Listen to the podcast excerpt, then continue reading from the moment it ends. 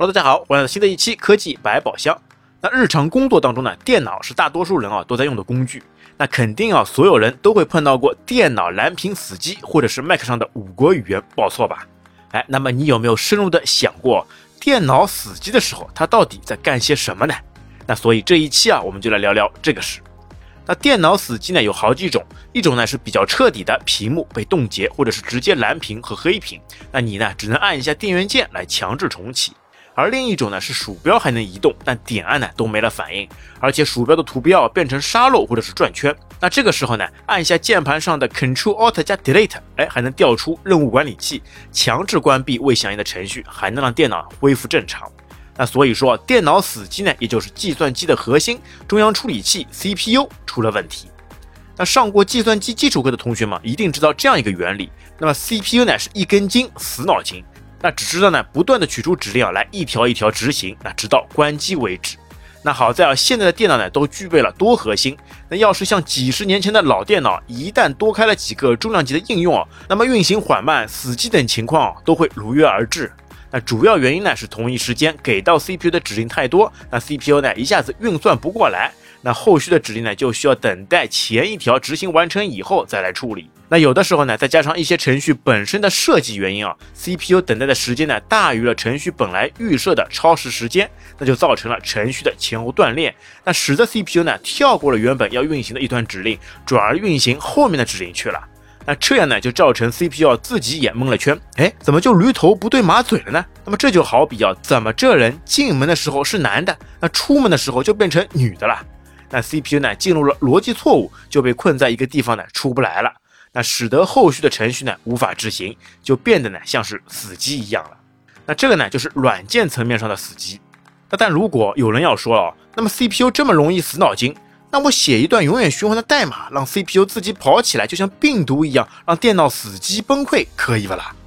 那其实啊并没这么简单。那虽然说运行这段程序以后呢，电脑可能会风扇全力运转。但是呢，计算机呢却依旧能够正常工作，那并没有死机。哎，这不就前后矛盾了吗？那前面说 CPU 是一根筋，那怎么现在把它困在原地了，却还能运行呢？那这个呢就要提到另外一个概念——中断。那么中断这个概念呢，绝对是计算机史上最伟大的发明之一。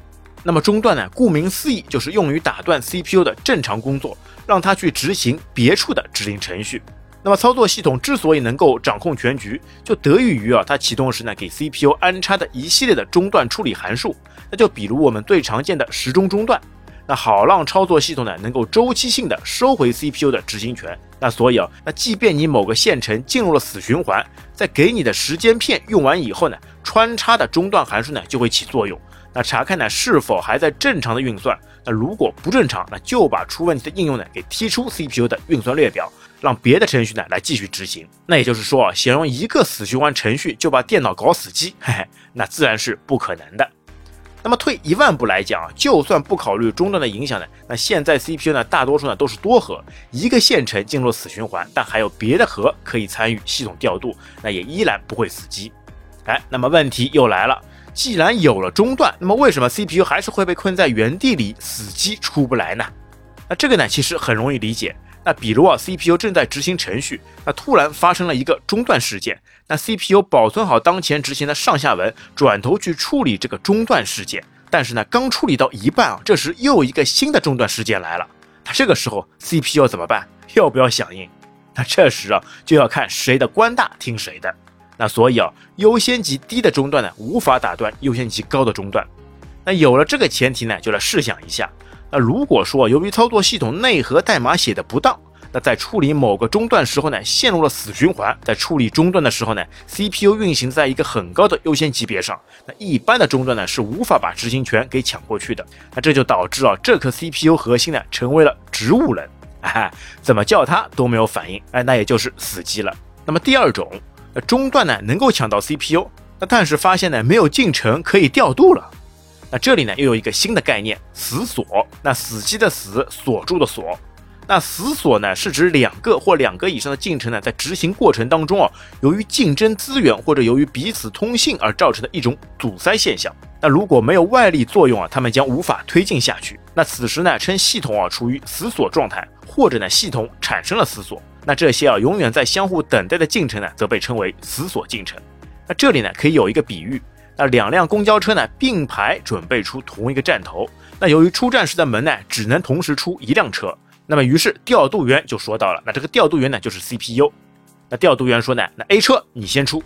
那么 A 车说，哎不行不行，那因为驾驶员还在 B 车上，由 B 车你先出吧。那 B 车呢也说不行。那按照规定哦，我是一定要等你 A 车出了以后我才能出的啦。因为优先级没你高。那么 A 车说，那你开门让驾驶员下来。那 B 车又说也不行，你 A 车不先出去，我开不了门啊。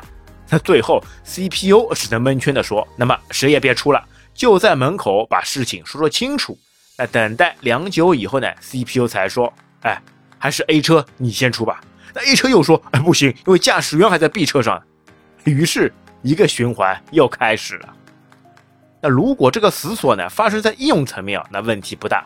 那最多呢就是两个程序死了。但如果是发生在内核呢？那比如在 Windows 操作系统的内核当中啊，就有大量的全局性的锁。